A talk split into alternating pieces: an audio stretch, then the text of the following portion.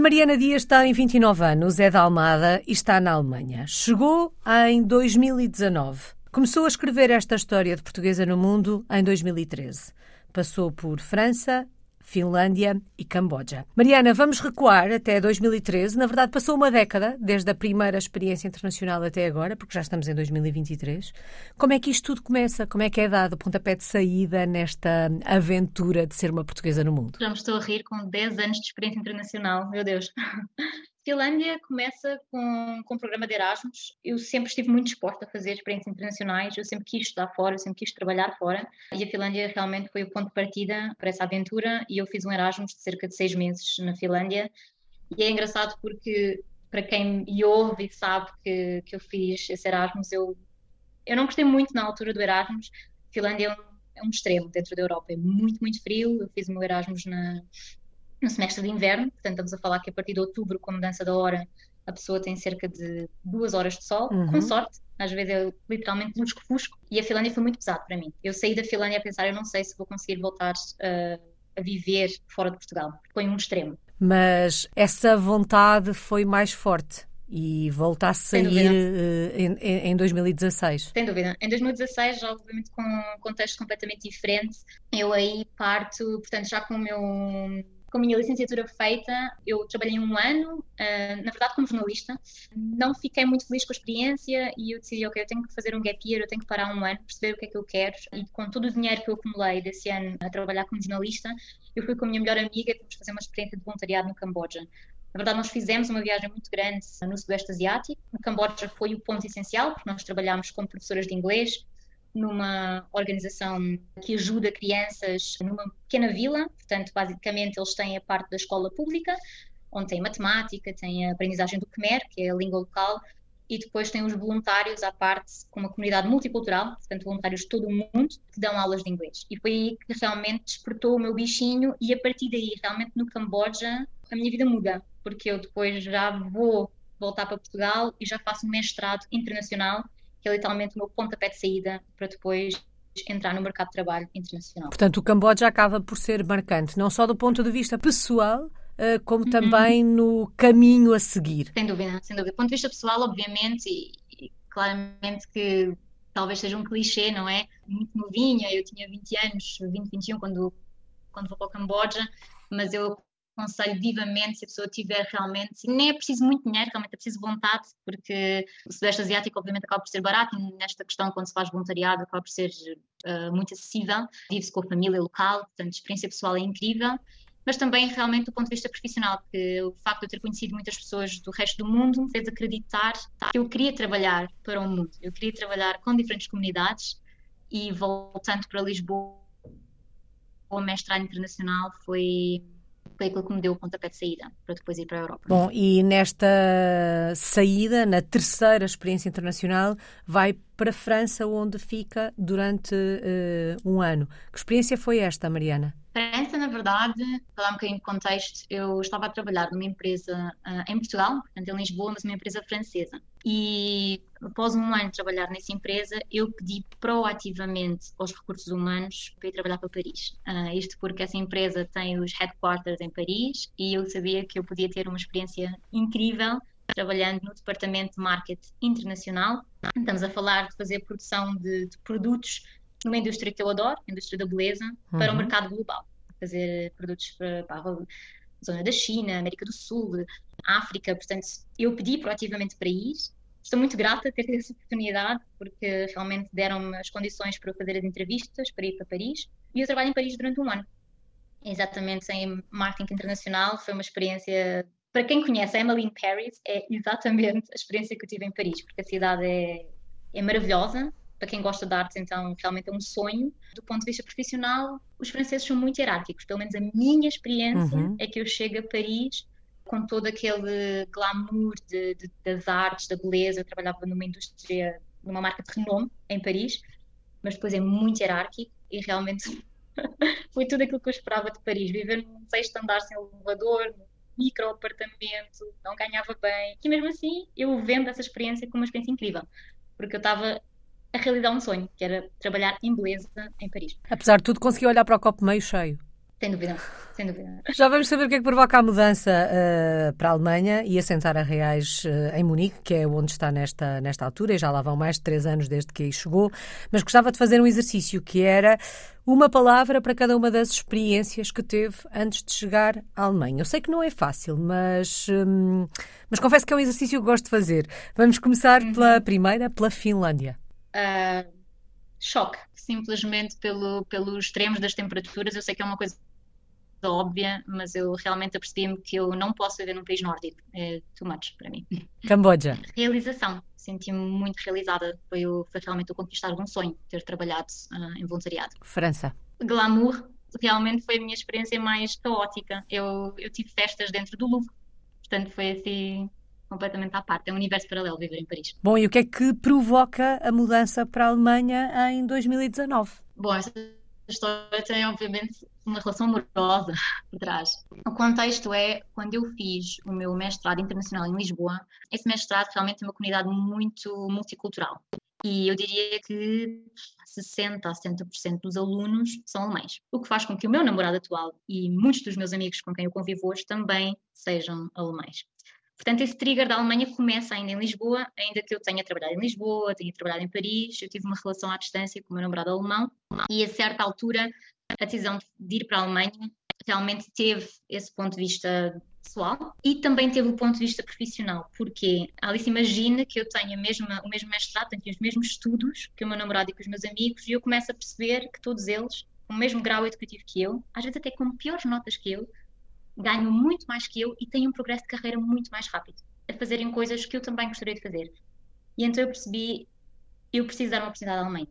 E com todos os cons que, obviamente, que a Alemanha traz, principalmente a língua, não é? Porque Paris, a língua não foi uma barreira, o francês é muito mais fácil uh, de aprender, adaptação muito mais rápida, e ter chegado à Alemanha, e obviamente as coisas são diferentes.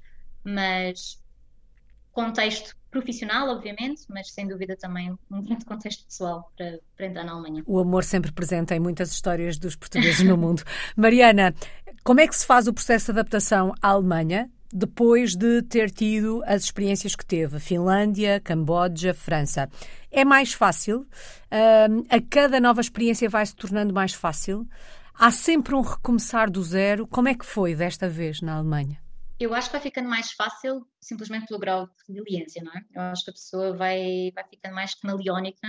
Eu acho que o imigrante é um bocadinho um camaleão, vai-se conseguindo adaptar às situações e eu sei que sou uma pessoa extrovertida que é capaz de sentar numa mesa que não conhece ninguém e realmente expor-me. Eu diria que a adaptação foi fácil do ponto de vista da rede de apoio, eu tenho um namorado, uhum. tenho muitos amigos aqui, pelas coisas básicas, simplesmente encontrar um apartamento. Eu já tinha um apartamento quando cheguei aqui, não é? Eu simplesmente mudei-me para a casa dele. Mas, do ponto de vista linguístico, obviamente é uma barreira enorme, embora eu trabalhe em inglês e eu falo com o meu namorado maioritariamente inglês em casa, as pequenas coisas ao início são complicadas.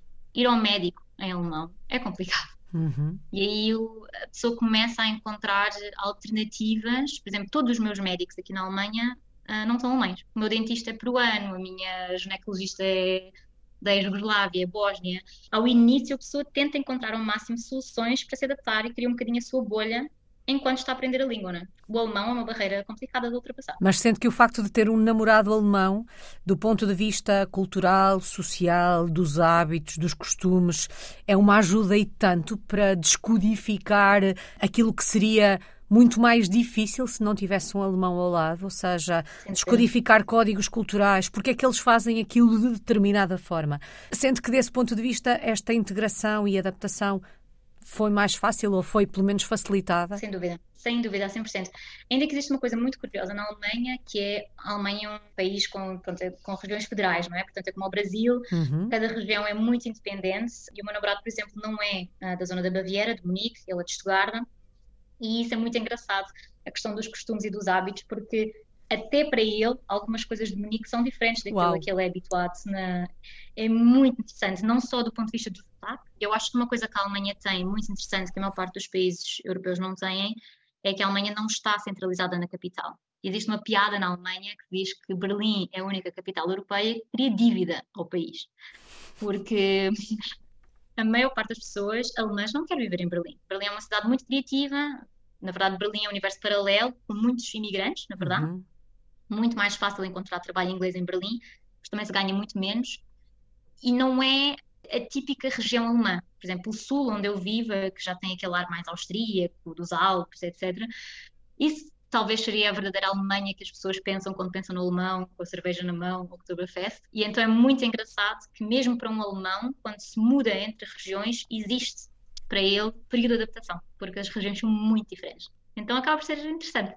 Do ponto de vista dos, dos hábitos, dos costumes, uh, formas de ser, de estar, de viver, o que é que a surpreendeu aí na Alemanha? Eu diria do ponto de vista profissional, é uma coisa que eu demorei muito tempo a adaptar-me, que é hum, a cultura do, do feedback e de negociação. Ou seja, eu sinto que em Portugal existe, por variedíssimas razões, até pelo ponto de vista económico, é mais difícil a pessoa chegar ao, ao patrão né? e dizer: Olha, eu fiz esta X hora deste mês, uh, eu sei o meu valor, eu mereço um aumento. Isso é uma coisa muito difícil nós fazermos isto, porque nós sabemos que provavelmente não há dinheiro, não há esse cash flow para ser entregue ao colaborador. E acontece que aqui essa política de negociação é quase óbvia. A pessoa tem que pedir para receber mais dinheiro. E é um jogo de ténis que se faz quase seis em seis meses. Demorou muito tempo para mim. Eu, assim, eu não vou pedir mais dinheiro, isso não faz sentido na minha cabeça. Então, tudo o que seja parte de feedback e negociação foi difícil. Durante muito tempo tive vergonha de pedir, de falar alto. Eu sei o meu valor hoje e sei lá, uh, os próprios mentores aqui dizerem: olha, se eles recusarem de darem mais dinheiro hoje, tu podes dizer, ok, então daqui a seis meses eu recebo o aumento, mas em seis meses o meu valor já é mais alto. Isso é uma coisa que, da minha cabeça, do ponto de vista português, é completamente impensável. Uhum. Negociar a este nível. Então, diretamente com, com, o patrão. Pouco mais de três anos depois de ter chegado, sente-se em casa na Alemanha, uh, tendo em conta as diferentes experiências que já teve e a exposição ao outro que tem tido ao longo desta jornada, desta década, é possível sentirmos-nos em casa, independentemente do sítio onde estamos? Ou, por exemplo, tem, este, tem a noção agora que nunca se sentiria em casa na Finlândia, tal como teve na altura? Sem dúvida. Eu, de todas as experiências que eu tive, a Alemanha é realmente onde eu me sinto em casa eu quando vou visitar Portugal, se eu fico muito tempo em Portugal, eu começo a sentir saudades de Munique. Portanto, eu já não tenho aquele, aquele contexto de casa, se é só Portugal. Eu uhum. tenho o meu coração dividido e eu costumo dizer o aeroporto é a minha casa, porque eu sei que eu estou meio termo entre Portugal e Alemanha. Portanto, se estiver no aeroporto, à partida estará a caminho de uma casa ou da outra, não é? Exatamente. Exatamente. Mariana, há algum hábito, algum costume uh, que, apesar deste sentimento de, de, casa, ao qual nunca se tenha adaptado, ao qual não se tenha rendido ou tenha mais dificuldade em lidar com aí na Alemanha? Hum, embora não seja um hábito 100% alemão, é muito típico de Munique é beber um litro de cerveja. Eu já não gosto de cerveja e os alemães bebem muito. Portanto, eu não consigo acompanhar esse hábito de beber um litro de cerveja de cada vez que se vai a um, um café ou um beer garden. Não consigo. Bem, fica de barriga cheia. Um litro de cerveja é, muito, é muita cerveja. Mariana, em termos profissionais, o que é que faz? Que projeto tem em mãos? Eu trabalho em consultoria, trabalho no que eles chamam uma boutique pequena aqui em Munique, mas trabalhamos com clientes grandes, portanto, trabalhamos uh, maioritariamente com farmacêutica e com empresas de bens de consumo e trabalho no ambiente uh, digital. Portanto, basicamente, essas grandes empresas vêm ter connosco, querem explorar soluções digitais, querem perceber, por exemplo, no caso das farmacêuticas, que tipo de aplicações é que podem ser apresentadas para pacientes para que a sua jornada terapêutica seja alavancada, sei lá, uma insuficiência cardíaca, como é que podemos acompanhar o paciente em casa, através do digital, as teleconsultas, isto obviamente que foi 100% alavancado durante o Covid, portanto, para a minha empresa, o Covid até foi um benefício, uhum. porque foi, foi muito importante do ponto de vista digital, os médicos, os farmacêuticos perceberem que o digital faz sentido para, para acompanhar pacientes, principalmente nos cuidados primários e nas doenças crónicas. E, portanto, é isso. Eu trabalho, eu passei um bocadinho da indústria da beleza e agora trabalho muito mais na parte farmacêutica. Bom, e no início de tudo disse-me que trabalhou como jornalista em Portugal, portanto, isto é que foi aqui um caminho. Perdemos uma jornalista? É verdade. É, eu acho que não perderam uma jornalista porque eu percebi que não era o meu talento. Então, eu estudei na Escola Superior de Comunicação Social e eu trabalhei um ano realmente como jornalista, mas uh, parte mais de imprensa, e trabalhei numa indústria automóvel. E eu confesso que eu percebi que realmente para ser jornalista, para além, obviamente, do talento, tem que haver uma paixão muito grande uhum. pelo, pelos tópicos, a Alice a contar histórias, um irmão na, na, na, área desportiva. Realmente tem que haver um cunho, uma paixão por essa indústria. Eu não tinha paixão nenhuma pela indústria automóvel foi que eu percebi que realmente não era a minha área e eu gostava muito mais de ficar do lado das marcas, porque eu, obviamente, que o jornalista automóvel trabalha muito com as marcas, né? neste caso, marcas automóveis, foi que eu percebi, ah, eu realmente eu devia estar do lado das pessoas do marketing, e daí depois surgiu então o meu mestrado internacional em gestão, e ainda bem que eu fiz. Tive essa experiência, foi importante para mim, para perceber que aquilo não era o meu caminho.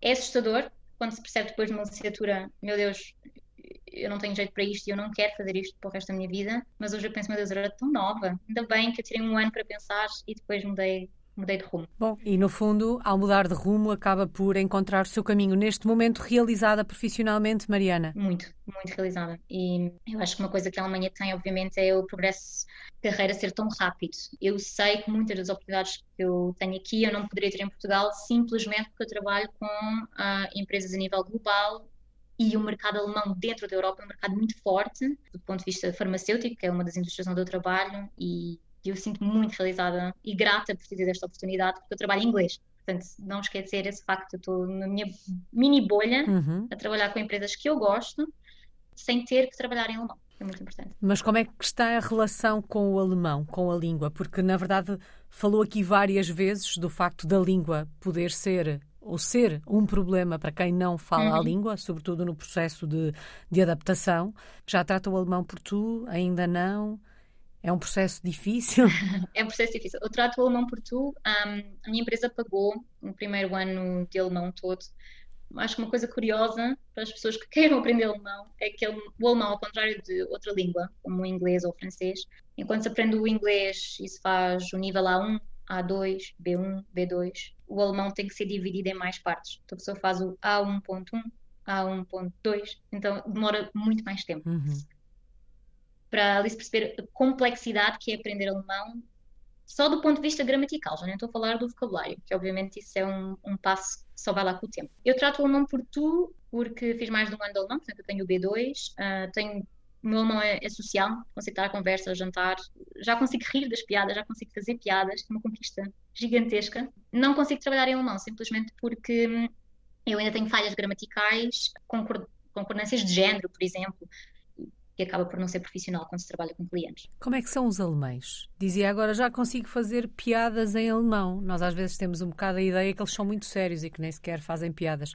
Mas como é que descreveria os alemães, eh, Mariana? Correndo o risco de generalizar, obviamente. Já, já, já dei um spoiler, é que os alemães bebem muito. E eu acho engraçado porque eu também nasci um bocadinho com esse preconceito, que o alemão é, é frio, ah, é racional, ah, nós vemos a seleção alemã, deu 7 a 1 ao Brasil, nem choram. Eu discordo, obviamente que eu também namoro com o alemão, mas uh, os homens adoram festa. O conceito de day drinking, por exemplo, na Alemanha é, é real, ou seja, a pessoa, assim que está sol, já vão beber a partir das duas da tarde, com a conversa, são pessoas, na minha opinião, muito afáveis. Não, não é o típico latino de, sei lá, de ficar até às seis da manhã a dançar funk, mas realmente são pessoas que me surpreenderam muito. E há uma coisa que o alemão tem que eu acho que realmente nós temos uma noção muito errada, que é a questão de que eles carregam um legado da Segunda Guerra Mundial que é muito pesado. E, e muitas vezes nós fazemos piadas, uh, não tem piada, mas nós fazemos relativamente ao Nadid e ao Hitler, etc. E eles não, não, não acham piada nenhuma e, e realmente o tópico Segunda Guerra Mundial ou, ou os filmes, é? nós vemos muitos filmes em Portugal uhum. uh, sobre a Segunda Guerra Mundial, é uma coisa que para eles tipo, simplesmente não, não é para ser comentada, não teve piada, eles respeitam muito o hino alemão, parte do hino alemão está proibido. O hino deles é um hino super alegre, que fala sobre flores e borboletas. E o nosso hino português é um hino muito mais imperialista, não é? sobre os descobrimentos. Então, eles respeitam tanto o legado deles, que às vezes a mim custa-me pensar que o estereótipo do alemão ainda é muito associado à Segunda Guerra Mundial. Quando eles tentam evitar ao máximo falar disso, respeitam. As aulas de história deles são todas um, uh, ditas e faladas do ponto de vista de nós fizemos mal, se alguém gozar com vocês, vocês calam-se, vamos visitar todos os campos de concentração. Portanto, há uma educação tão diferente da nossa, por exemplo, relativamente aos descobrimentos. Eu sei que estamos a falar de coisas completamente uhum. diferentes, uhum. mas não deixa de ser um colonialismo. Nós também fizemos mal a povos e outras comunidades e eles aprendem isso de maneira completamente diferente. Portanto, eu acho que o alemão é uma pessoa extremamente educada nesse aspecto, muito consciente do seu passado e muito divertida. Os alemães são muito divertidos. Que belo retrato, Mariana. Vamos dar uma voltinha por Munique. Recuso-me a beber um litro de cerveja. Um, se a fosse visitar, onde é que nos levava? Que locais de Munique é que tínhamos que conhecer? Podem ser os seus preferidos. Como boa consultora, vou-lhe dar a resposta depende. Se vier no Natal, que acho que é uma das experiências mágicas uh, de Munique, uh, eu levaria a Alice uh, parte central, Marienplatz, Victorian Market, mas depois levaria a todos os mercados de Natal. Uhum. Os mercados são lindíssimos uh, e se tiver a sorte de estar a nevar em dezembro, realmente é uma experiência única em Munique. Se vier no verão, e o verão em Munique é fantástico, obviamente tem que ir aos lagos, na zona da Baviera, portanto nós aqui estamos na, na zona dos Alpes já e os lagos são surreais. Existe inclusive um lago meu favorito, que é o Eibsee, que é considerado as Maldivas uh, dos Alpes. Portanto, tem uma cor, uma coisa absurda. Portanto, o ideal para quem tiver a oportunidade é visitar no verão e depois na altura do Natal. Fica a dica. Mariana, e quando olha para o futuro? É por aí para a Alemanha que se vê durante os próximos anos? Eu diria que o meu futuro é híbrido, porque eu acho que eu venho da geração que, obviamente, ainda por cima agora depois do Covid, tendo esta possibilidade de fazer teletrabalho, eu tenho vontade de comprar um apartamento em Portugal. Eu não me quero mudar para Portugal, mas eu quero ter essa flexibilidade de poder trabalhar uh, entre cá e lá. E está no futuro, quando eu for mãe, poder fazer a licença de maternidade em Portugal, por exemplo. By the way, a licença de maternidade na Alemanha é ótima, é um ano a dois anos, portanto é uma coisa assim maravilhosa. E então eu diria que o meu futuro é híbrido. Eu não me vejo a ficar 100% aqui, eu não me vejo a viver 100% em Portugal outra vez. Mas entre uma coisa e outra, vê-se a ter eh, uma experiência num outro país? Ai, sem dúvida. Eu acho que ainda não minha aventura relativamente a, a experiências internacionais. Talvez noutro país da Europa, não sei se conseguiria ficar fora noutro, noutro continente. Eu tenho muita curiosidade de trabalhar na América Latina. Existe um país que, do ponto de vista de transformação digital, muitas, muitas pessoas não sabem que é o Brasil. O Brasil é incrível do ponto de vista do marketing digital. Por outro lado, confesso que a segurança é algo que, que, que me faz um bocadinho evitar. Não sei, não sei o que o futuro dirá. Principalmente vou ter um apartamento em Portugal e faz com que qualquer que seja o meu futuro será híbrido. Mariana, qual é que tem sido a maior aprendizagem desta última década e de todas estas experiências internacionais? Eu diria que se calhar é um bocadinho clichê, mas as pessoas que eu tenho vindo a conhecer, realmente eu, eu apercebi-me que eu conecto-me com as pessoas não pela sua nacionalidade, mas pelos seus valores. Eu não uhum. tenho amigos portugueses na Alemanha, não conheço praticamente ninguém português. Então a minha maior aprendizagem é que realmente, independentemente de onde a pessoa está, realmente as pessoas fazem a aventura, fazem a jornada e tenho conhecido pessoas fantásticas em todos os sítios onde eu estive e na Alemanha realmente eu tenho amigos incríveis, pessoas que efetivamente eu conheci aqui, que infelizmente já foram para casa, uma amiga britânica, por exemplo, que eu conheci aqui, já foi para, para a Inglaterra, eu tenho muitas saudades dela, então eu acho que o maior aprendizado é que realmente não importa a minha nacionalidade, importa sim o valor das pessoas. E eu tenho conhecido pessoas fantásticas. Saudades do nosso país, de que é que sente mais falta de Portugal? É assim, família e amigos, eu acho que é dado adquirido. Uhum. Um, embora, um comentário isso, eu, eu não vivo aflita com esse sentimento, eu não, não tenho saudades que me façam viver em agonia. Uhum. Antes, pelo contrário, eu, eu, é, é nas coisas pequenas, na rotina do dia a dia, de eu dizer, ei, eu adorava que o meu irmão estivesse aqui hoje. Ou ah, esta festa seria muito melhor para as minhas amigas. E, portanto, pondo isso à parte, obviamente as saudades das pessoas com quem eu tenho relações fortes é um ponto, eu diria a comida saudável porque a comida na Alemanha tem muitos molhos, tem muitos fritos e eu tenho muitas saudades de simplesmente ter um, um hábito alimentar mais saudável e mais equilibrado. Só falta uma palavra, Mariana, a que melhor resume esta última década, a palavra que melhor resume a sua história de portuguesa no mundo. Acho que é uma palavra complexa, mas eu vou dizer que eu acho que é valorização. Eu tenho dado muito mais valor àquilo que eu sou. Realmente eu acho que agarrei todas as minhas oportunidades. Eu tenho vindo a realizar muitos sonhos mas eu também dou muito mais valor ao meu país.